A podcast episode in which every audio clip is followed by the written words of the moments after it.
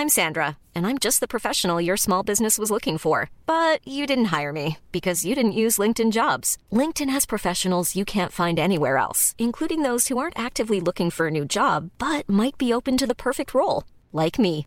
In a given month, over 70% of LinkedIn users don't visit other leading job sites. So if you're not looking on LinkedIn, you'll miss out on great candidates like Sandra. Start hiring professionals like a professional. Post your free job on linkedin.com/people today. Werbung. Einfach lieben. Einfach glücklich und zufrieden, bis dass der Tod sie scheidet. Das ist noch immer die Idealvorstellung vieler Paare. Im Alltag aber begegnen Paare oft immer wieder den gleichen Konflikten, hängen sie in immer wiederkehrenden Mustern fest. Die Paartherapeutin Anna Wilitzki zeigt, wie Paare diese Konflikte erkennen und lösen können. Ihr Hörbuch Einfach lieben ist dabei äußerst unterhaltsam und fundiert und zeigt an vielen Beispielen aus Wilitzkis Praxisalltag, wie eine gute Liebesbeziehung gelingen und der Zauber vom Anfang der Beziehung neu belebt werden kann. Das Hörbuch erscheint als Download und im Streaming bei Argon Balance und als Buch im Rowold Verlag. Werbung Ende.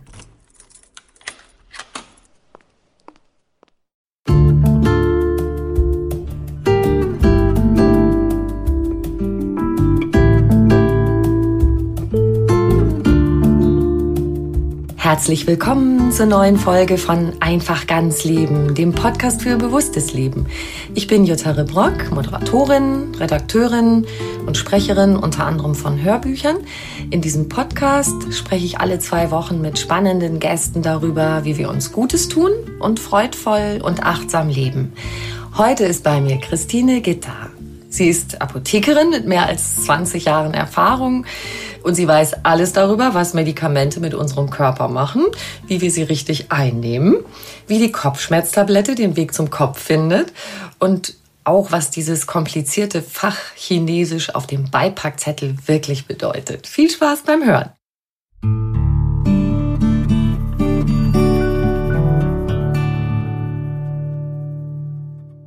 Liebe Christine Gitter, herzlich willkommen. Hallo, danke schön für die Einladung. Du hast ein Buch geschrieben über die in deinen Worten fantastische Welt der Medikamente. Und das hat den Titel Zu Risiken und Nebenwirkungen fragen Sie Ihre Apothekerin. Wenn Menschen zu dir in die Apotheke kommen oder gekommen sind, was haben die meisten da so auf dem Herzen? Was sind so eigentlich die häufigsten Fragen, wo man sich nicht so recht auskennt? Also die häufigste Frage kann ich eigentlich gar nicht benennen, weil die Fragen wirklich ganz unterschiedlicher Natur waren. Ähm, was allerdings ganz, ganz häufig gekommen ist, war die Frage nach, ähm, ich habe es nicht so richtig verstanden. Was steht da eigentlich in der Packungsbeilage? Oder ähm, wie ernst muss ich die Nebenwirkungen nehmen? Ähm, Gibt es irgendwas anderes, worauf ich achten muss? Wobei es natürlich so war, ich war glücklich über jeden, der gekommen ist und mir wirklich diese Fragen gestellt hat, weil es ja tatsächlich ganz oft so ist, dass das Lesen der Packungsbeilage manchen Menschen so viel Angst macht, ja. dass sie die Tabletten gar nicht schlucken, sondern vielleicht lieber die Angst statt der Tablette schlucken. Und ähm, ja, also von daher war ich sehr froh über jede dieser Fragen und ähm, ja, genau. Also das, das war wirklich so an, da war an allen Ecken und Enden oft Unverständnis. Ja, kann ich absolut nachvollziehen. Mhm. Ich habe das Glück, dass ich nicht so oft Medikamente nehmen muss. Ich finde, diese Beipackzettel, die klingen manchmal wie Drohbriefe. Ja. Also was da alles drinsteht, was passieren kann im äußersten Fall. Mhm. Also wenn es mal so ist, dass ich ein Medikament nehmen muss, weil mein Arzt das für notwendig mhm. hält, dann lese ich es nämlich oft gar nicht und mhm. denk oh, bevor ich mir jetzt schlechte Gedanken mache. Und du sagst ja eigentlich auch, ähm, bei guten Gedanken hilft das Ganze besser, oder? Selbstverständlich. ja, ähm, also ich bin selber auch der Meinung, ähm, dass man als Patient nicht den ganzen Beipackzettel unbedingt lesen muss. Es ist ja so, Beipackzettel ähm, sind ja eigentlich nicht als Information für den Patienten gedacht, sondern eher, Aha. ja, das ist komisch, ne? ja. eher als äh, Fachinformation für Ärzte teilweise oder natürlich auch zur rechtlichen Absicherung. Es ist so, mhm. wenn, wenn eine Pharmafirma äh, oder ein Hersteller ähm, sämtliche Dinge äh, unter Nebenwirkungen aufzählt, die vielleicht irgendwann unter dieser Therapie aufgetreten sind, dann sind die natürlich auch rechtlich abgesichert. Machen die das nicht, dann ähm, kann es zu Problemen kommen. Aber die sind eher juristischer Natur. Aha, also dass und ich nicht Regressforderungen stellen kann, genau, weil bei mir was Komisches genau, passiert. Genau, genau. Mhm. Aber natürlich haben Patienten Recht auf, äh, Patienten Recht auf Aufklärung. Also es ist schon so, dass alles erwähnt werden muss. Ich bin jetzt also natürlich auch in keinster Weise dafür, dass Nebenwirkungen unter den Tisch gekehrt werden sollen. Ähm, aber man sollte vielleicht wissen, dass man das so ein bisschen statistisch auch bewerten muss. Es ist zum Beispiel so, äh, wenn ich jetzt, ähm, also was ja eigentlich in jeder Packungsbeilage als sehr häufige Nebenwirkung drin steht, sind Kopfschmerzen. Mhm. Das ist wirklich bei den meisten Tabletten steht ganz oben erstmal Kopfschmerzen. Jetzt muss man aber wissen, ähm, sehr häufige Nebenwirkungen sind Nebenwirkungen, die mehr als 10 Prozent der Fälle auftreten. Mhm. So, jetzt habe ich da meine Medikamentenstudie. Bei Studien ist es ja immer so, dass ein, ähm, also dass verschiedene Gruppen gebildet werden. Ich muss das ja kontrollieren. Und ähm, da gibt's die, die ähm, Gruppe, die das neue Medikament nimmt. Und dann gibt's ja auch immer eine Placebo-Gruppe, also die ein Medikament ohne Wirkstoff nimmt, um vergleichen zu können, wie wirkt's denn wirklich besser oder wird's denn überhaupt tatsächlich besser. Mhm. Und ähm, jetzt ist es so, wenn ähm, Kopfschmerzen zum Beispiel bei 16 Prozent ähm, das ist jetzt nur eine fiktive Zahl, 16 Prozent äh, der Patienten auftreten, die tatsächlich mit dem neuen Wirkstoff behandelt werden, steht das ja unter sehr häufig, weil es ist ja mehr als 10 Prozent. Mhm. So, jetzt ist es aber so, dass es durchaus schon vorgekommen ist, dass in der Placebo-Gruppe 13 Prozent der Patienten Kopfschmerzen bekommen haben, weil man kann die Nebenwirkungen niemals ursächlich tatsächlich mit dem Medikament in Verbindung bringen. Also kann sein, dass da jemand ohnehin Kopfweh hatte aus anderen Gründen. Genau, wir mhm. haben ja ständig Wetter, ja. zu wenig Schlaf, zu viel Schlaf, zu wenig Kaffee, äh, wir haben ja dauernd irgendwie Kopfschmerzen. Genau, also es ist so der effektive Unterschied sind natürlich dann nur drei Prozent, aber trotzdem stets unter sehr häufige Nebenwirkungen. Und das ist einfach was, sowas weiß man als Patient nicht. Mhm. Und deswegen kriegt man dann natürlich Angst. Ja, bei sehr häufig würde ich eher denken 80 Prozent oder sowas. Also das ist übrigens auch, was es gab 2013, eine Umfrage in der Ärztezeitung. Und ähm, nicht mal Ärzte konnten das damals so richtig einordnen. Es waren ähm, ganz viele der Meinung, also äh, äh weitaus mehr als die Hälfte, dass häufige Nebenwirkungen tatsächlich in 60 Prozent der Fälle auftreten. Wow. Dabei sind häufige eigentlich nur ähm, zwischen 1 und knapp 10 Prozent. Mhm. Also man muss das ein bisschen einordnen einfach immer. Ich sehe schon, du weißt mehr als der Herr Doktor. Ne? Ich, hab, ich muss dran denken, wirklich, dass meine, meine betagte Mutter zum Beispiel, wenn die beim Arzt war, dann kommt sie oft und sagt, der hat mir das gar nicht so richtig erklärt. Weil die haben es mhm. immer eilig, Wartezimmer mhm. ist voll und so weiter. Ähm, oder auch meine Tochter kam mal vom Arzt und hat gesagt, ja, sie hatte ähm, so, so ein bisschen Magenschmerzen mhm. und so mhm. weiter. Und ähm, irgendwie war sie ganz unzufrieden mit dem, was er ihr so empfohlen hat. Da hat sie gesagt, dann bin ich in die Apotheke gegangen und habe vorgetragen, was mir fehlt. Und da habe ich was bekommen, das hat mir geholfen. Also Lob für euch hinterm Tresen. Äh, vielen, vielen Dank. Aber ich möchte jetzt an dieser Stelle trotzdem für die Ärzte in die Bresche springen. Es ist so, Ärzte haben ganz, ganz wenig Zeit. Es ist ja, genau. also ich glaube, ähm, 2,7 Minuten ähm, hat man im Schnitt als Arzt tatsächlich Zeit fürs Beratungsgespräch. Ähm, die Zahl müsste man nochmal nachprüfen. Ich habe es nicht mehr im Kopf. Aber es ist jedenfalls wirklich ganz, ganz wenig. Und äh, natürlich sind wir Apotheker die Arzneimittelspezialisten. Wir haben uns ja lange Jahre ausschließlich mit Arzneimitteln beschäftigt. Und ähm, es ist sollte dann schon auch sein, dass wir wirklich gut darüber Bescheid wissen. Aber ähm, Ärzte wissen auch sehr gut über Arzneimittel Bescheid. Gerade Fachärzte wissen natürlich in ihrem Spektrum total gut Bescheid. Ich denke, es ist wirklich oft die Zeit, die fehlt. Und dann ist es auch so, dass Ärzte vielleicht oft erwarten, und das können sie ja eigentlich auch erwarten, dass anschließend in der Apotheke noch was erklärt wird. Mhm. So sollte es ja eigentlich auch sein. Gute Arbeitsteilung. Wollte ich sagen, so ergänzt sich das dann genau. ganz gut. Ne? Also ich denke auch, das ist ja das, was wir oft empfinden, dass mhm. das Zeitproblem da ist, dass alles so ein bisschen hektisch ist. Mhm. Genau, das heißt aber, euch in der Apotheke kommt auch eine Riesenverantwortung zu. Ja, ja, ähm, es ist eine, eine Riesenverantwortung und ähm, es ist aber auch bei uns so, dass die Zeit natürlich immer knapper wird, weil auch in der Apotheke ist man heutzutage wirklich mit ähm, wirklich viel Dokumentationskram beschäftigt. Mhm. Ähm, und es fehlt oft tatsächlich auch die Zeit, wirklich auf den Kunden oder Patienten, egal wie man das jetzt nennen möchte, in der Apotheke wirklich ähm, ausführlich einzugehen. Mhm. da gibt es auch bei uns manchmal Zeitmangel.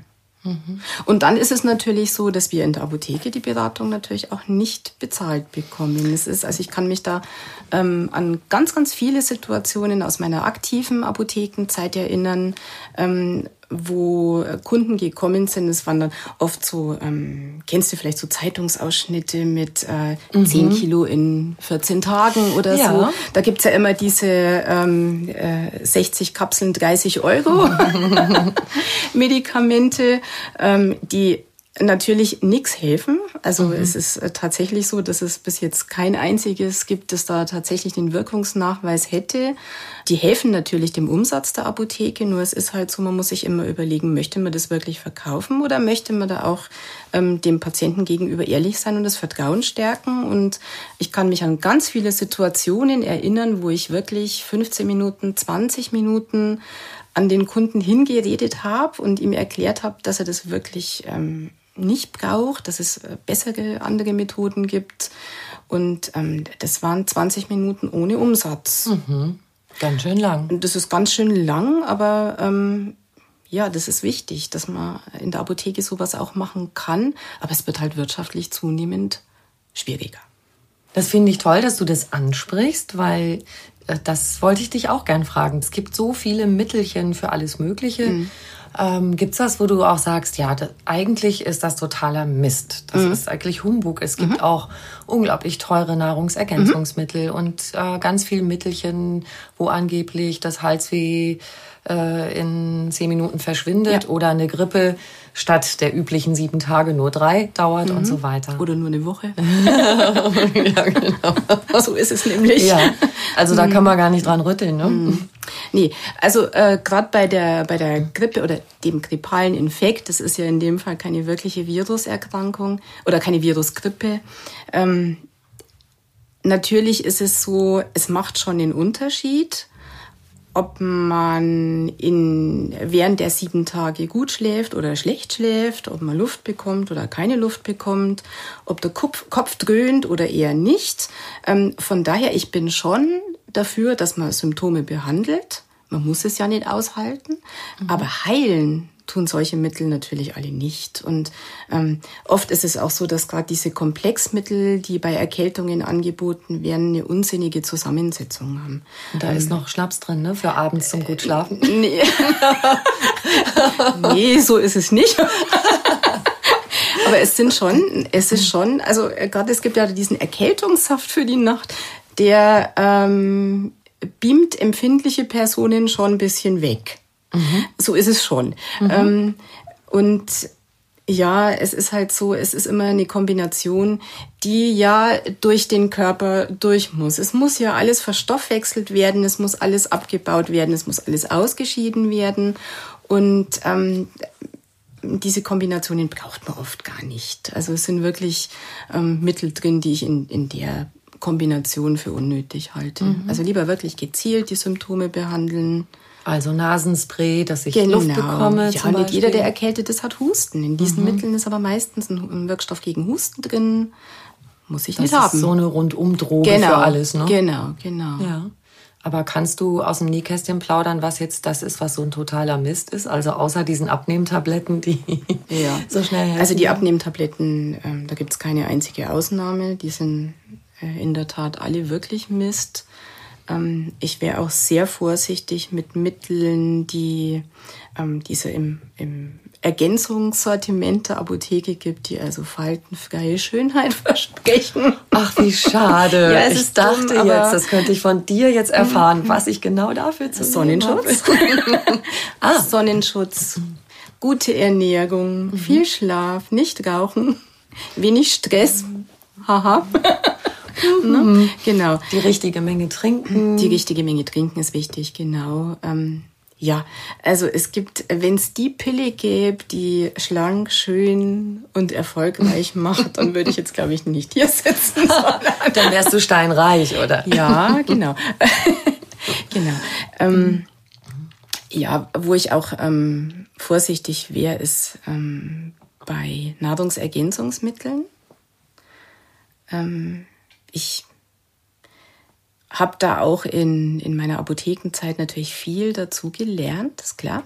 Man lernt ja ständig und ähm, ich hoffe, dass ich auch heut, heute noch viel lerne und das auch niemals aufhören werde. Ähm, es ist ja so, diese Nahrungsergänzungsmittel, gerade diese Multivitamin- und Multimineralstoff- und Spurenelement und diverses andere, ähm, das ist ja immer so eine Gießkannenmethode. Mhm. Und Gießkanne braucht eigentlich keiner. Denn ähm, man sollte, wenn man denn schon Nahrungsergänzung betreibt, dann sollte man wirklich gucken, was brauche ich wirklich. Und das funktioniert eigentlich nur über eine Blutuntersuchung. Mhm. Mm, ganz, ganz schwierig ist einfach nur nach Symptomen zu gehen, weil man da ganz oft daneben liegt. Und ähm, ich würde wirklich immer ganz individuell gucken, brauche ich überhaupt was und wenn ja, was ist es und in welcher Dosierung nehme ich das dann? Also das kann schon sein, dass durch ein bestimmtes Krankheitsbild vielleicht ja. ein Mangel besteht Natürlich. an Eisen, ja. Magnesium oder ja. ähnlichem. Ähm, weil das mit den Nahrungsergänzungsmitteln ist ja so ein bisschen so ähnlich wie mit dem Faltenfrei-Ding, mhm. dass man denkt, ah ja, wenn ich das alles äh, in mich reinstopfe, dann wird schon gut sein. Also ja. viel hilft viel und das genau. ist gar nicht so. Das heißt, wenn wir jetzt gar nicht durch eine bestimmte Krankheit eine Mangelerscheinung haben, meinst du auch, dass wenn man sich ausgewogen ernährt, es normalerweise reichen müsste? Ja, ja. Ähm, ich sag mal, kommt drauf an. Ich ähm, selbst lass mir schon einmal im Jahr Blut nehmen mhm. und um mir einfach mal so einen Überblick zu schaffen, wie sieht's denn aus? Ist alles noch im Lot? Ist alles im Gleichgewicht? Mhm. Und ähm, nehme dann schon bei Bedarf tatsächlich Nahrungsergänzungsmittel ein, allerdings gezielt und halt nur so lange, wie ich das wirklich brauche. Und dann versuche ich wieder mit der Ernährung gut hinzukommen. Wir haben ja ähm, einen unheimlichen Markt äh, für Nahrungsergänzungsmittel. Mhm. Also es werden ja allein in Deutschland, äh, wir geben ja in, im Jahr über 1,2 Milliarden Euro für Nahrungsergänzungsmittel Krass. aus. Und ähm, ich würde mal sagen, für 95 Prozent der Produkte gibt es ähm, keinen Nachweis, dass es überhaupt irgendwas bringt. Mhm. Es gibt ja da ganz, ganz wenig Studien, also wirklich aussagekräftige Studien.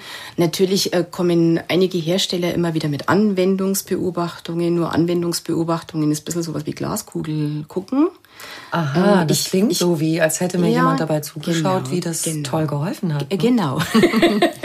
genau. Ähm, aber ähm, einen wirklichen Nachweis gibt es wirklich für die allerwenigsten Dinge.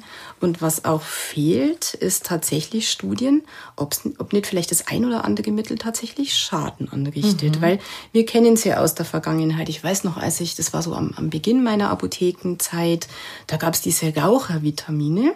Das war eine, ja, hat man sich halt so ein bisschen das schlechte Gewissen ähm, weggeschluckt, sage ich jetzt mal. Mhm. Und äh, das war eine Kombination aus ähm, diversen Antioxidantien. Unter anderem war natürlich Beta-Carotin drin.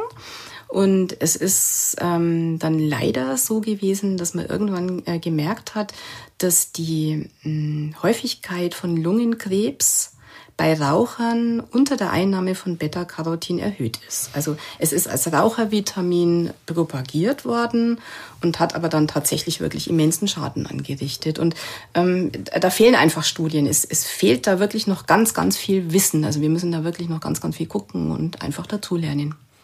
Was ja jetzt gerade sozusagen total in Mode ist, ist äh, große Dosierung von Vitamin D. Mhm. Das finde ich auch kurios, weil mhm. auf einmal liest und hört man total viel darüber. Mhm. Das könnte auch sowas sein, was jemand aus einer Zeitschrift ausschneidet und zu dir kommt und sagt, hm, genau. sollte ich vielleicht auch? Ja, vielleicht. Also es ist tatsächlich so, Vitamin D-Mangel halte ich für ähm, wahrscheinlich. Das haben tatsächlich viele Menschen bei uns. Es liegt einfach an der Lebensweise. Wir gehen selten raus, mhm. also zu selten raus. Und ähm, um nochmal auf die Falten zurückzukommen, weil ich da auch den Sonnenschutz schon angesprochen habe, ähm, die allermeisten Anti-Aging-Cremes für uns Damen enthalten ja einen relativ hohen Sonnenschutz, weil es natürlich vor Falten schützt. Das ist ja tatsächlich mhm. so. Aber irgendwo müssen wir natürlich auch unser Vitamin D produzieren und das machen wir in der Haut. Wir können das ja selber, aber halt über die Haut in Verbindung mit der Sonneneinstrahlung. Das heißt, da muss man eigentlich auch ein bisschen Zeit ohne Sonnenschutz draußen verbringen. Ja, genau. Also Hautärzte empfehlen aber trotzdem ähm, natürlich, dass man es nicht übertreibt. Und ähm, ich finde auch lieber kürzer an die Sonne gehen mhm. und öfter mal die Stellen bestrahlen lassen, die man sonst nicht in die Sonne hält. Also ruhig mal daheim im Garten, wo es keiner sieht, vielleicht einfach mal den Bauch in die Sonne okay. stecken. genau, mhm. ähm, weil da dann wirklich die Produktion schon hochgefahren wird. Mhm. Das bringt schon was. Genau, und ansonsten einfach gucken, wie ist der Blutspiegel. Also, also da das einfach ganz, regelmäßig überprüfen lassen, wichtig. dann weiß man einfach genau, Bescheid. Genau, dann weiß man Bescheid. Ja, du hast jetzt ein paar Mal schon gesagt, in deiner aktiven Apothekenzeit, mhm. daraus schließlich, dass du jetzt nicht mehr in der Apotheke stehst. Genau. Was machst du jetzt? Ich mache jetzt das, wofür in der Apotheke eigentlich immer zu wenig Zeit war. Ich versuche Menschen nahezubringen, wie unglaublich faszinierend die Welt der Arzneimittel ist. Es ist ein tolles Thema. Es ist ein unterschätztes Thema, wie ich finde, weil man schluckt einfach viel zu viel einfach so. Mhm. Ähm, es ist ja so, wir Deutschen schlucken im Schnitt drei bis vier Tabletten am Tag. Wahnsinn, das kann ne? ich überhaupt nicht glauben. ja, wobei also, da Nahrungsergänzungsmittel mit einberechnet sind. Also es sind jetzt nicht reine Medikamente. Aber das ähm, Schmieren von Salben oder sowas ist da in dieser Statistik nicht mit drin. Das heißt, es dreht sich wirklich nur ums Tablettenschlucken oder Kapselschlucken. Mhm. Und ähm, es kann einiges passieren während dieser Arzneimitteltherapie. Es ist ja so, wir haben in Deutschland leider immer noch viel, viel mehr Tote durch vermeidbare Arzneimittelwechselwirkungen oder auch Nebenwirkungen. Also im Straßenverkehr hatten wir 2017 um die 3000 Verkehrstote. Ähm, es gibt Experten, die schätzen Tote durch, ich sag's nochmal, vermeidbare Arzneimittelwechselwirkungen. Mhm ähm, aufs Zehnfache. Das heißt, wir rechnen im Jahr so ungefähr zwischen 25.000 und 30.000 Todesfälle wow. durch, genau. Da sind wir nochmal beim Thema, was auch die Verantwortung ist äh, im Erklären, ne? Genau. Im Wenn der Arzt ein bisschen erklärt und ja. ihr in der Apotheke mehr. Genau. Und ähm, das Erklären machst du jetzt, indem du Bücher schreibst. Genau. Bücher, Hörbuch gibt es auch. Genau, dazu. es gibt mhm. Hörbuch. Ähm, ich versuche auf Social Media da was zu machen mhm. und wirklich die Leute eher auf unterhaltsame äh, Weise an das Thema ranzuführen und ähm, ich wollte das überhaupt ähm, auf eine leichte, unterhaltsame, gut verständliche Art und Weise machen und ähm, habe mir gedacht, ich schreibe einfach mal eine unterhaltsame Packungsbeilage. Ja, sehr schön. Gute Idee. genau. Einfach, dass man sich an das Thema auch mal rantraut, weil es ist so, natürlich ist es so, wie du, wie du das ansprichst. Das ist natürlich so, beim Arzt ist oft zu wenig Zeit. Die Apotheke kümmert sich manchmal auch nicht so, wie das vielleicht sein sollte. Aber es ist auch der Patient selber gefordert, denn ähm, nur der Patient selber weiß, was er tatsächlich schluckt. Nur er weiß, was hat er vom Hausarzt verordnet bekommen, was hat er vom Facharzt verordnet mhm. bekommen, was hat er sich in der Apotheke selber gekauft. Und da muss auch eine gewisse Offenheit herrschen und auch ein gewisses Problembewusstsein natürlich da sein. Aber das ist ja so ein Ding, wie informiere ich mich richtig? Weil ähm, wenn man dann, äh, Stichwort Dr. Google, mhm. ins Internet geht, dann gibt's da auch tausend Horrorgeschichten. Mhm. Also in dem Versuch, sich zu informieren, was ja viele machen, äh, das löst ja auch extreme Angstzustände aus. Also mhm. eigentlich, äh, ja, muss man eigentlich wissen, wo holt man sich eigentlich erstmal mhm. die Informationen und nicht in diesen Foren, wo einer dies und jenes sagt, sondern dass man mhm. richtig gute Fachinformationen mhm. bekommt. Ja, das ist in der Tat sehr, sehr schwierig. Also Stichwort Patientenkompetenz, da müsste mhm. man wirklich noch einiges machen. Und es gibt zwar Bemühungen, Seiten aufzubauen, die, ähm, die nach prüfbare Informationen bieten, die wirklich auch wissenschaftlich auf dem neuesten Stand sind und wo man auch wirklich als Patient den Eindruck hat, da kann ich jetzt vertrauen und ähm, da kann ich mir Informationen holen. Aber das ist natürlich in den endlosen Weiten des Internets total schwierig, weil es fällt uns ähm, Fachleuten teilweise schwer, Informationen wirklich richtig zu filtern und zu gucken, ähm, wo kommt die Information überhaupt her, gibt es da überhaupt eine Quelle dafür? also man kann ja alles im Internet posten. Man kann ja alles veröffentlichen, alles Absolut. posten. Früher ähm, war so der Spruch, Papier ist geduldig, das Internet ist noch viel geduldiger. Genau, und da bleibt auch alles drin. Ja, ähm, genau. Auf Es vergisst nichts. Genau. Ja. Es ist schon eine schwierige Angelegenheit und ich habe da im Moment auch noch keine Lösung. Also man muss wirklich einfach ähm, gucken. Das ist das, wo du zum Beispiel jetzt mit deinem Buch dazu Genau. beiträgst. Ja. Und noch mit welchen die folgen? Hast du Pläne für ja, weitere? ich habe schon. Ja, die Pläne sind schon recht konkret. Okay. Du sagst ja auch in, in deinem Buch ähm, genau das, was du gerade angesprochen hast, also die eigene Kompetenz. Ähm, in deinem Buch hast du geschrieben, werden sie kompetent, wenn es um ihre Gesundheit geht. Und da habe ich eben noch mal gedacht, ja, es gibt sowas um die 100.000 zugelassene Medikamente in Deutschland und in diesem Dschungel sich zurechtzufinden, ist für uns als Patientinnen und Patienten total schwierig. Und du bist jetzt sozusagen Übersetzerin für das. Das, Das ist das Ziel. Das ist das Ziel, genau. Also ich, ich bin quasi jetzt Packungsbeilagenübersetzerin und Dolmetscherin für pharmazeutisch. so stelle ich mir das vor. Weil es wirklich total schwierig ist. Also allein, wenn wir nochmal auf die Packungsbeilage zurückkommen, ähm, es sind wahnsinnig viele Informationen drin, die ich als Patient vielleicht überhaupt gar nicht wissen will. Und ähm, viele Patienten neigen dann dazu, wichtige Dinge zu überlesen. Denn man sollte die Packungsbeilage zumindest in Teilen schon lesen. Also ich sollte wissen, was nehme ich da überhaupt, wofür nehme Und ich wie, dieses oder? Medikament jetzt und ganz wichtig, wie und womit. Keine Milch mit Antibiotika habe ich in deinem Buch gelernt oder Ja, nicht? in- also es gilt nicht für alle Antibiotika, aber es steht, es steht in der Packungsbeilage drin. Also es gibt ja einige Lebensmittel, ähm, und Nahrungsmittel oder auch Nahrungsergänzungsmittel, die tatsächlich ähm, Wechselwirkungen mit Arzneimitteln machen, teilweise auch wirklich gefährliche Wechselwirkungen. Und das sollte ich schon wissen. Darf ich die ähm, Tablette mit Milch, darf ich die mit Kaffee, darf ich die mit Grapefruitsaft? Ganz gefährlich schlucken. Ähm, Oha. ja, genau. Ähm, also das sollte ich einfach wissen. Ähm, ich empfehle grundsätzlich eigentlich alle Tabletten mit am besten Leitungswasser einnehmen, ausreichend davon, so 200 Milliliter sollten es schon sein. Also ein Glas Wasser. Das ist zum Beispiel auch was, es steht in der Packungsbeilage, eigentlich immer drin, nehmen Sie dieses Medikament mit ausreichend Flüssigkeit. Was ist das? Also ausreichend ist ein dehnbarer Begriff. Ähm, ich äh, finde es besser, es würde in der Packungsbeilage stehen, nehmen Sie dieses Medikament mit einem Glas Wasser zum Beispiel. Gut, kann man jetzt auch diskutieren, ist ein Schnapsglas ein Glas, aber es ist ja, aber ein genau, Glas es ist- Wasser ist ja meistens ähm, Ist gängig. ein größeres. Ne? Genau, genau. Ähm, also das sollte ich wissen. Was auch noch wichtig ist, ich sollte wissen, darf ich die Tablette teilen oder irgendwie äh, auf eine andere Art zerkleinern. Kann auch gefährlich ausgehen.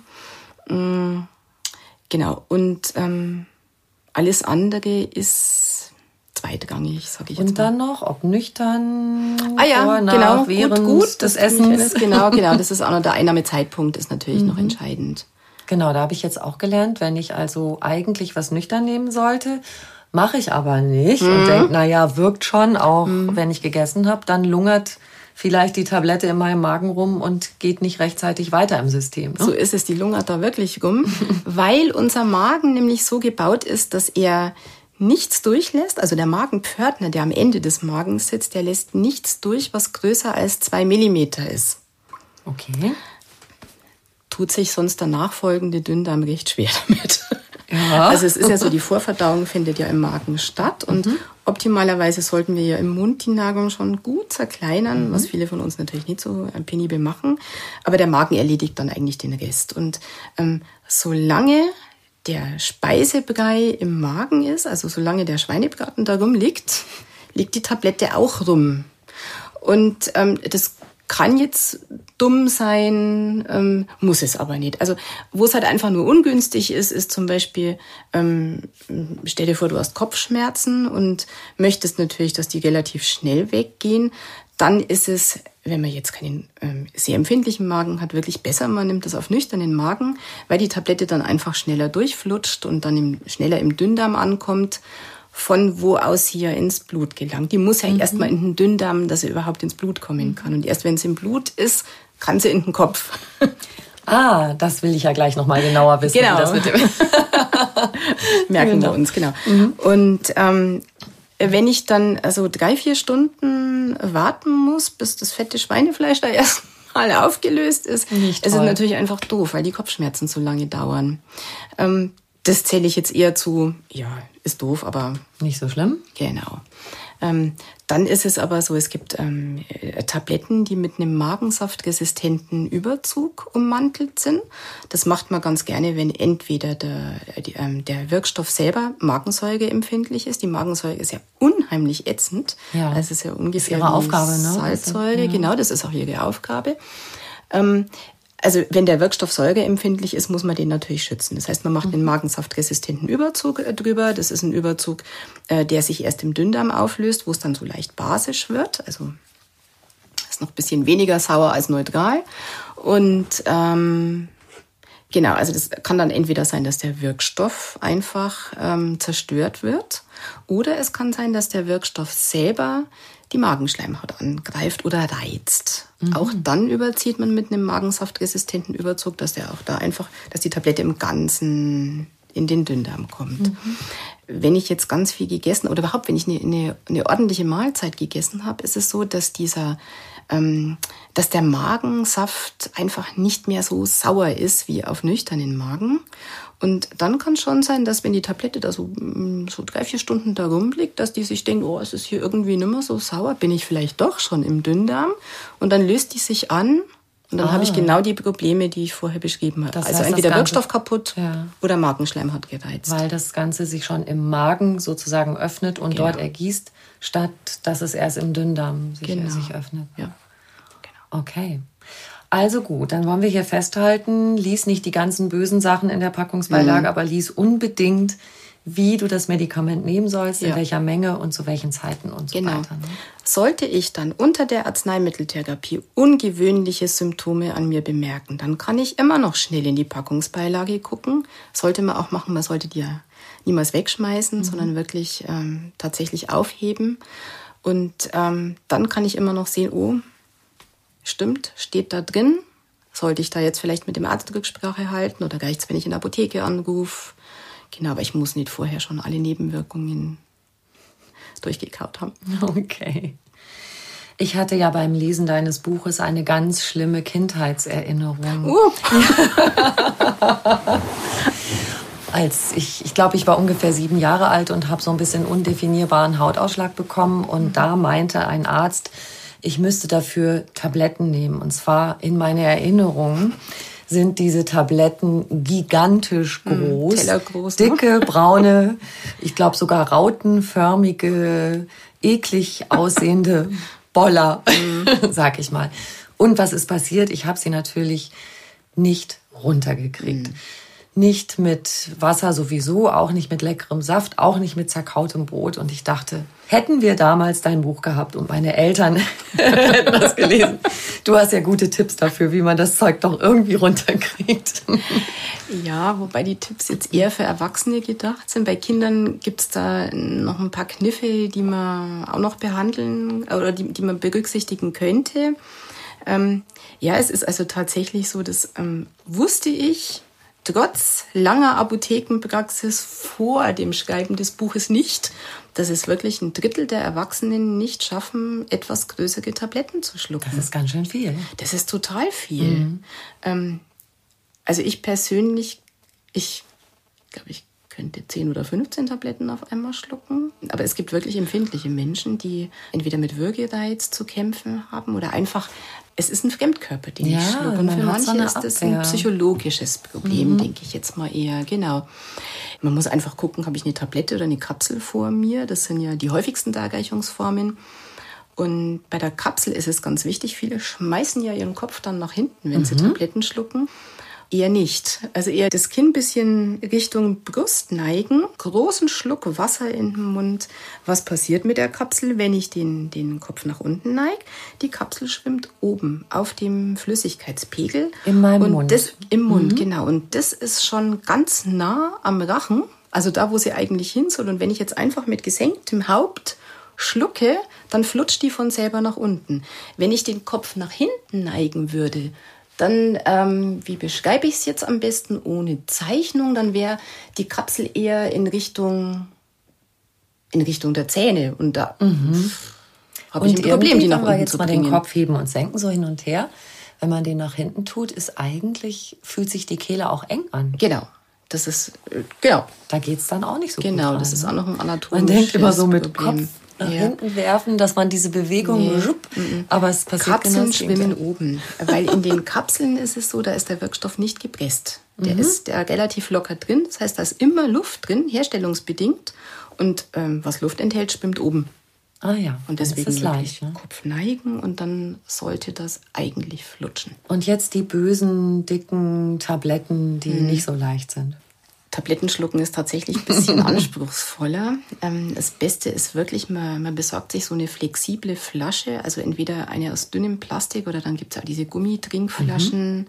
Ähm, ist vielleicht ökologisch sinnvoller, weil man die ganz oft verwenden kann. Sehr guter Hinweis. Ja, genau. Also wir verwenden ja sowieso überall so viel Plastik und vielleicht dann eher wirklich so eine, eine, die ich wirklich äh, dauerhaft wiederverwenden kann. Ähm, und dann ist es gut, die Tablette, also Kopfhaltung einfach gerade, die Tablette auf die Zunge legen und dann wirklich einen, einen zackigen Zug aus der Flasche nehmen, so dass die sich richtig zusammenzieht.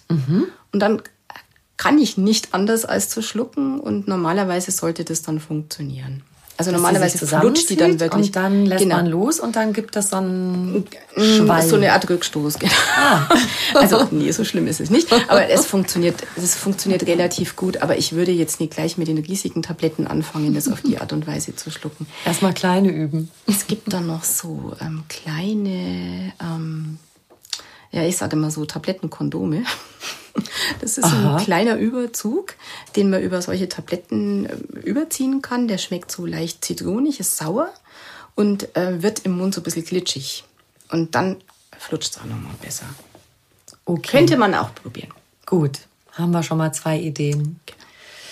Ich muss noch ganz dringend eine weitere ähm, schwerwiegende medizinische Frage mit dir klären. Hm. Männerschnupfen. Ja. Also da habe ich jetzt auch in deinem Buch gelernt, dass wir so unglaublich ungerecht sind, wenn wir uns über das große Leid erkälteter Männer lustig Ja. machen. Du sagst, dass das tatsächlich größtenteils äh, wissenschaftlich begründbar ist, weil der männliche Organismus mit diesen Erkältungskrankheiten wirklich schlechter zurechtkommt. Wie ja, das? genau. Es scheint tatsächlich so zu sein, dass das weibliche Immunsystem mit Viren grundsätzlich besser umgehen kann.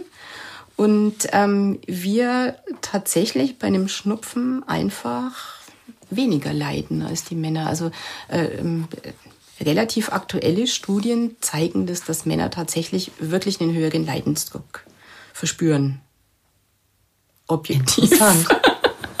Objektiv, genau. Objektiv. Also doch, wir sollten einfach Wir- doch mehr wir- trösten. ne? Ja, Ist okay. genau. Gut. Jetzt haben wir sie hiermit rehabilitiert. Wir haben sie oder? rehabilitiert, genau. Äh, Was mich auch noch interessiert, die Pharmaindustrie, das ist so ein Riesenmarkt. Und äh, auch wenn neue äh, Medikamente entwickelt werden, da wird ja äh, Jahre äh, dran geforscht. Und deshalb verstehe ich auch, warum so Medikamente dann auch oft teuer sind. Kannst du das noch ein bisschen Ja. beschreiben? Um wirklich neues Medikament zu entwickeln. Also es geht jetzt nicht um diese Nachahmerprodukte oder Generika, ähm, wo ich einfach den Wirkstoff neu verpacke, sondern um wirklich neue Wirkstoffe. Ähm, Es dauert mindestens zehn Jahre. Also da äh, dauert die Forschung wirklich unheimlich lange. Und es ist auch so, dass am Anfang ähm, mehrere zigtausend Wirkstoffe erstmal im Rennen sind. Also es ist ja so, man überlegt sich erstmal, welche Krankheit lohnt sich. Es ist leider so von Herstellerseite. Wo kann ich gucken? Ähm, oder was bringt mir auch einfach gute Publicity? Ähm, wo machen wir jetzt was? Und wenn ich, wenn ich mich auf eine Krankheit festgelegt habe, dann suche ich da erstmal als Hersteller, wo kann ich andocken? Wo kann ich ähm, im System die Krankheit bekämpfen? Also im menschlichen, im, im, im Organismus. Und ähm, dann muss man erstmal gucken, welche Wirkstoffe könnten da passen. Es ist ja inzwischen so, dass jeder Hersteller eine riesige Wirkstoffdatenbank hat mit Zufallsprodukten, die irgendwann mal entstanden sind und ähm, wo ich dann wirklich so am Computer auch schon gucken kann, könnte das auf dieses Körperenzym passen, könnte das auf diesen Entzündungsherd äh, wirken. Da kann man vorher am Computer schon relativ viel machen mhm. und ähm, dann dauert es. Aber dann ist es wirklich so, das ist wirklich die Suche nach der Stecknadel im Heuhaufen. Mhm. Es ist wirklich eine wahnsinnig aufwendige Sache. Wenn ich dann so ein paar Wirkstoffe in der Auswahl habe, dann muss ich erstmal das an, ähm, an Zellsystemen testen. Das kommt noch vor im Tierversuch. Dann kommen die Tierversuche. Wenn es im Tierversuch vielversprechend äh, wirkt, muss ich das toxikologische Profil erstmal betrachten. Das heißt, ähm, ist es ein Stoff, der nicht nur wirkt, sondern eventuell auch wirklich sehr giftig ist. Dann mhm. muss ich mhm. natürlich gucken, kann ich da eine wirksame Dosis entwickeln, ohne dass die jetzt wirklich giftig ist oder zu giftig ist. Ähm, dann werden die ersten Studien an gesunden Menschen ähm, gemacht. Also es dauert wirklich, wirklich über zehn Jahre und es geht mehr als eine Milliarde dabei drauf, mhm. um den neuen Wirkstoff zu finden. Und deswegen ist es schon nachvollziehbar, dass neue Medikamente erstmal teuer sind. Aber mhm. es muss natürlich im Rahmen bleiben. Muss ja, ja auch bezahlt werden. Absolut. Ähm, dann möchte ich noch mal drauf zurückkommen, wenn ein Medikament dann tatsächlich in der Apotheke ist. Es gibt ja eine unglaublich große Menge an Medikamenten, die rezeptfrei sind. Mhm. Und ich glaube, das macht vielen von uns so das Gefühl, was rezeptfrei ist, das kann ja irgendwie nicht, nicht mhm. schlimm sein oder mhm. schädlich sein. Mhm. Also, ich denke da zum Beispiel auch an diese klassischen Schmerzmittel, mhm. Paracetamol, Aspirin, mhm. so als könnte man das einfach toujours mal einwerfen und das ist nicht schlimm. Aber da müssen wir ja auch vorsichtig sein, oder? Ich halte das für eine bedenkliche Entwicklung. Es war, als ich so angefangen habe, in der Apotheke zu arbeiten, waren viele, viele, viele Wirkstoffe in der Rezeptpflicht, die du dir jetzt halt normal sogar übers Internet bestellen kannst, mhm. natürlich über Versandapotheken, das sind ja auch normale Apotheken, die da versenden. Trotzdem glaube ich, ähm, dass die, die Hemmschwelle, mir diverse Schmerzmittel übers Internet zu bestellen, einfach geringer ist, als wenn ich wirklich alle zwei Tage in die Apotheke gehe. Das hat verschiedene Hintergründe. Seit 2004 ist es so, dass ähm, von den gesetzlichen Krankenkassen nur noch verschreibungspflichtige Medikamente erstattet werden. Ah ja, liegt da der Hase im Pfeffer. Ein bisschen, mhm. bisschen, weil es natürlich so ist. Manche Hersteller versuchen vielleicht, manche Wirkstoffe etwas schneller in die Apothekenpflicht zu bringen, also das heißt aus der Rezeptpflicht rauszunehmen, weil wenn die Patienten sich das selber kaufen können, ist es natürlich so, dass der Absatz bisschen höher ist. Mhm. Ähm, deswegen kommen zunehmend Stoffe aus der Rezeptpflicht, die ich lieber in der Rezeptpflicht sehen würde. Da gibt es zum Beispiel diverse Schmerzmittel. Diclofenac ist zum Beispiel sowas, was mhm. wirklich das ist ähm, stark. Das ist relativ stark, genau, mhm. macht auch ganz gut Nebenwirkungen, vor allen Dingen was den Magen-Darm-Trakt betrifft. Also er geizt die Magenschleimhaut ziemlich. Es gibt zum Beispiel Cortison-Nasensprays, die inzwischen nicht mehr verschreibungspflichtig sind. Ich oh. finde jetzt Cortison nicht so wahnsinnig gefährlich. Also früher hatte man ja diese Cortison-Angst. Ähm, man muss allerdings dazu sagen, dass in, in der Zeit, wo Cortison wirklich so ganz starke Nebenwirkungen verursacht hat, die Dosierungen auch höher waren. Mhm. Also man hat da einfach, man ist da ein bisschen zu kräftig reingegangen mit der Dosierung. Das macht man heutzutage sehr viel vorsichtiger.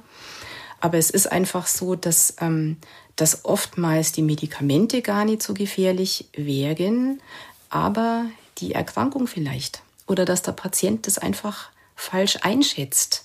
Es ist zum Beispiel so, wenn ich, wenn ich starke Allergiebeschwerden habe, dann sollte ich die nicht ewig in der Selbstmedikation behandeln, sondern da sollte ich wirklich zum Arzt gehen, weil da kann man gut was machen. Da kann man gut eine Hyposensibilisierung machen.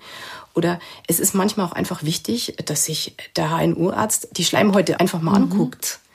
Und das halte ich eher für bedenklich. Also es gibt schon viele Sachen ohne Rezept, ähm, die ich für bedenklich halte wo man sich dann selbst gar nicht richtig kümmert. Mhm. Also jetzt Beispiel Allergie. Mhm. Ähm, dann gibt es wahrscheinlich Sachen, womit ich die allergische Reaktion so ein bisschen unterdrücke, oder? Mhm. Und das sollte ich auch machen. Also mhm. es ist gut, es ist gut, die allergische Reaktion zu unterdrücken, weil ähm, wenn ich das nicht tue, dann stresse ich, stress ich das Immunsystem ungemein. Also das ist schon, schon gut. Nur manchmal ist es so, manchmal gibt es Folgeerkrankungen oder es gibt einfach Begleiterkrankungen ähm, zu bestimmten Symptomen, die mhm. sich einfach ein Arzt mal angucken sollte. Mhm. Und bei diesen anderen Sachen, Schmerzmittel, besteht da Suchtgefahr? Natürlich. Ähm, zum einen besteht Suchtgefahr und ähm, das liegt zum Teil auch daran, weil ich durch Schmerzmittel, also durch einen längeren Gebrauch von Schmerzmitteln, Schmerzen sogar provozieren kann. Es gibt ja, dies, äh, es gibt ja diesen, diesen Schmerzmittel Kopfschmerz zum Beispiel. Ah. Äh, wenn ich jetzt ganz viele Kopfschmerz äh, oder überhaupt Schmerzmittel nehme, dann kann es das sein, dass ich einfach halt wirklich, dass der Körper ähm, äh, im Schmerzgedächtnis sich einfach denkt, okay, ich habe ja immer wieder Kopfschmerzen. Ähm, ich, ich, ich kriege ja da immer irgendwie was. Das heißt, ohne, ohne habe ich Schmerzen. Ah. Das ist dieser, Kopf, äh, dieser schmerzmittelinduzierte Kopfschmerz und äh, der ist ein Abhängigkeitssymptom. Verrückt, ja, das ist mhm. ja ein ganz übler Teufelskreis. Mhm. Ähm, Nochmal dazu bei den Schmerzmitteln, die ja viele Leute sich einfach so holen. Wie ist es da eben auch mit Nebenwirkungen, Wechselwirkungen? Mhm. Ähm, besteht da auch irgendwie ja. Gefahr? Die Liste ist ewig. Mhm. Ähm, also zu den, zu den Highlights äh, gehören einfach wirklich Magenbeschwerden, teilweise sogar ähm, äh, Blutungen im Magen-Darm-Trakt, mhm. die selten, aber dennoch lebensbedrohlich werden können. Das sind ja innere Blutungen. Ähm, das ist ein Problem. Ähm, dann machen Schmerzmittel wie Ibuprofen zum Beispiel Wechselwirkungen mit manchen Mitteln gegen Bluthochdruck. Also es kann sein, dass dann ähm, der Blutdruck in die Höhe schnellt, wenn ich einfach länger Schmerzmittel einnehme und aber gleichzeitig ja längere Zeit ähm, Bluthochdruckmittel nehmen muss. Das ist eine Dauertherapie. Ähm, also da habe ich ganz viele Wechselwirkungen. Ähm, also da gibt's wirklich eine lange Liste. Ja. Also das heißt im Grunde, die Faustregel ist eigentlich immer, nimm nur das Allernötigste, oder? Also ich sage immer, die besten Medikamente sind die, die man nicht nehmen muss. Mhm. es ist tatsächlich so. Und ansonsten wirklich, ähm, Medikamente sind keine Süßigkeiten. Also ich muss die wirklich mit Bedacht nehmen und wirklich so viel wie nötig, aber so wenig wie möglich. Mhm. Ich glaube, wir müssen jetzt noch ein Versprechen einlösen. Ups. Wir haben, du hast eben schon angefangen zu erzählen, wie das ist, wenn eine Tablette im Magen rumlungert und dann muss sie durch den Dünndarm. Aber wie weiß jetzt die Kopfschmerztablette, dass sie den Kopfschmerz lindern soll und äh, die Magentablette, ähm, dass sie meinen Bauchweh wegmacht? Mhm. ja, soll ich das jetzt verraten? Es steht doch alles im Buch. Ach ja, da stehen noch so viele Sachen drin, dass es immer noch ja, spannend richtig. ist. Du hast recht, genau. Ähm, naja, die Kopfschmerztablette weiß das natürlich nicht oder die Schmerztablette. Darin liegt ja auch das Problem, deswegen gibt es ja Nebenwirkungen, weil wenn dieser Wirkstoff erstmal im Blut ist, dann schippert der natürlich durchs ganze Herz-Kreislauf-System im ganzen Körper rum und dockt halt mal da, mal dort an ähm, und wirkt wir sagen systemisch, also im ganzen System. Mhm. das heißt, die Kopfschmerztablette weiß natürlich nicht, dass er in den Kopf muss. Die, die Schmerztablette schaltet den Schmerz aus, egal ob der jetzt im Kopf ist oder wenn ich gleichzeitig Knieschmerzen habe, dann habe ich halt zwei Fliegen mit einer Tablette erschlagen.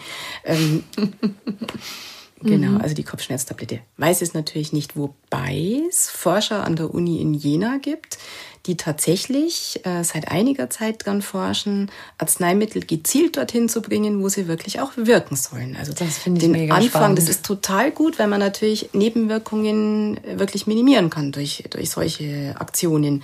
Und was ich dich auch noch fragen wollte, ob du, ob du uns verrätst, was du eben schon mal angedeutet hast, dass du auch schon an einem neuen Buchprojekt arbeitest. Äh, darf ich dich fragen, worum es da geht? Ja, ähm, also es wird um Nahrungsergänzungsmittel gehen, aber wirklich mal sehr kritisch beleuchtet. Und ich versuche da wirklich zu erklären, was bringt was, warum bringt es was und vor allen Dingen, woher, also ähnlich wie im, im aktuellen Buch auch, woher bekomme ich als Patient, möchte ich jetzt da nicht sagen, aber als Verbraucher Informationen, auf die ich mich verlassen kann.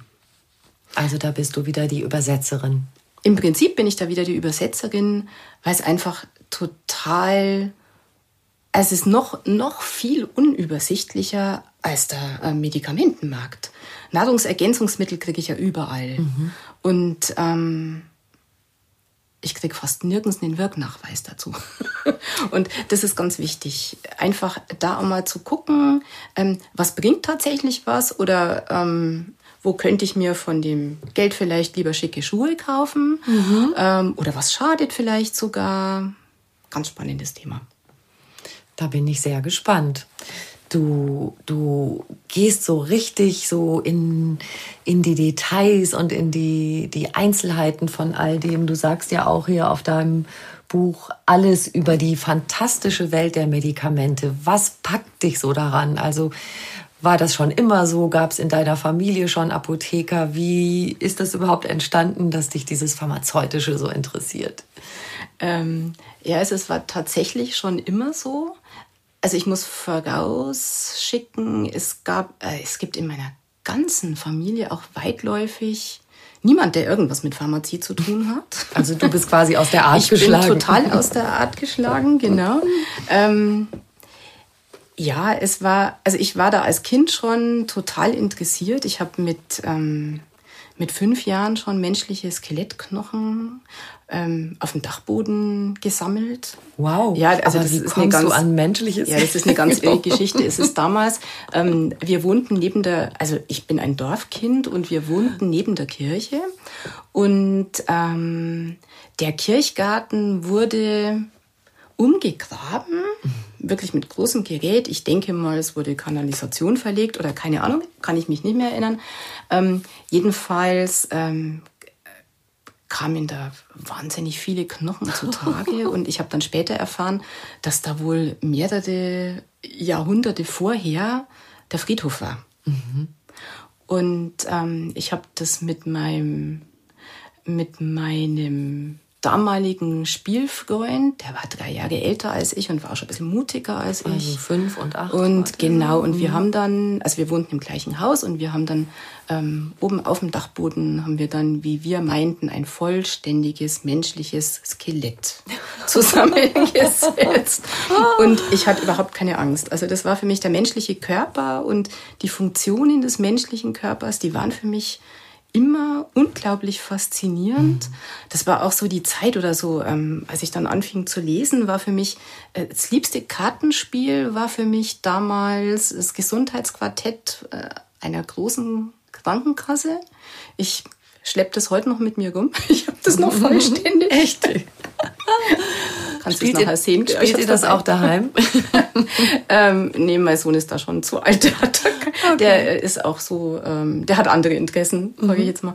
Und ähm, ja, ich habe ähm, Blütenwässerchen gemischt, ich habe äh, Kräuter gesammelt. Also ich, das war schon immer für mich total faszinierend. Und ähm, es ist heute noch so, es ist vielleicht ein bisschen irre, aber ähm, ich kann mich immer noch am Sprudeln einer Brausetablette erfreuen, weil ich mir denke, da hat sich jemand wirklich Gedanken gemacht, wie kann ich aus einem Arzneipulver ein Getränk machen, das ich nicht rühren muss, das sich von selber auflöst ähm, und das dann vielleicht sogar noch einigermaßen annehmbar schmeckt.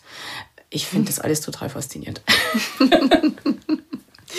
Sehr schön, dass du für uns, ich sag mal, den Erklärbär machst und alles übersetzt. Ganz gerne. Ähm, zu diesem Podcast gehört auch immer noch eine Frage, die ich allen meinen Gesprächspartnern stelle nach dem persönlichen Glück. Kannst du das beschreiben? Was ist Glück für dich? Ui. ja, es gibt da diesen bisschen abgedroschenen Spruch, der sinngemäß so geht wie ähm, Gesundheit ist nicht alles, aber ohne Gesundheit ist alles nichts. Mhm. Also Gesundheit ist natürlich ein riesiges Glück. Das ist so wahr. Und was aber für mich ganz persönlich das höchste Glück ist, ist einfach frei und authentisch leben zu können. Einfach der Mensch sein zu dürfen, der man ist. Und das wünsche ich einfach allen Menschen. Sehr schön und genau so bist du mir hier begegnet. Vielen Dank, Dankeschön. liebe Christine. Danke.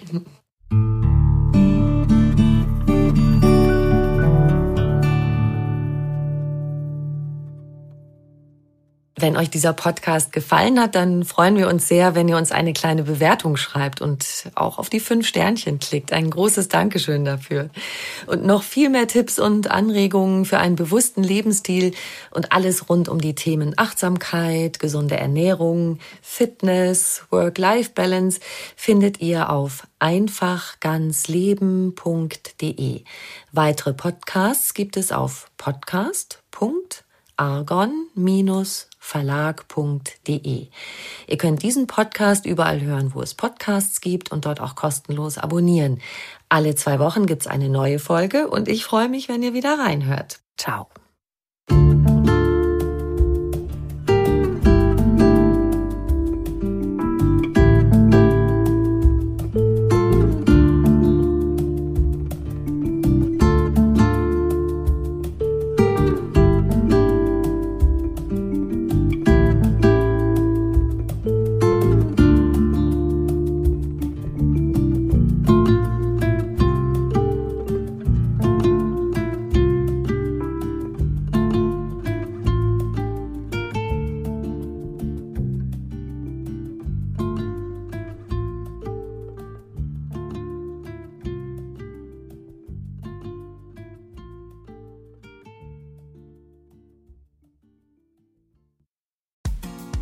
Frauenstimmen. Klagen, lachen, klüger werden. Ich bin Ildiko von Kürti, ich bin Buchautorin und Journalistin und in meinem Podcast spreche ich alle zwei Wochen mit lebensklugen und mutigen Frauen über das Loslassen und das Aufbrechen, das Verlieren, das Suchen und das Finden. Ich bin stolz darauf, wie viele wunderbare Frauen bereits bei mir zu Gast waren. Unter ihnen Stefanie Stahl, Maria Furtwängler, Annika Decker oder Gerburg Jahnke. Und ich freue mich auf alle, die noch kommen.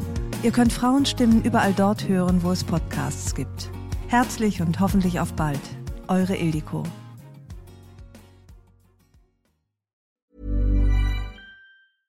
Mom deserves the best, and there's no better place to shop for Mother's Day than Whole Foods Market. They're your destination for unbeatable savings, from premium gifts to show-stopping flowers and irresistible desserts. Start by saving 33% with Prime on all body care and candles. Then get a 15-stem bunch of tulips for just $9.99 each with Prime. Round out Mom's menu with festive rosé, irresistible berry chantilly cake, and more special treats. Come celebrate Mother's Day at Whole Foods Market.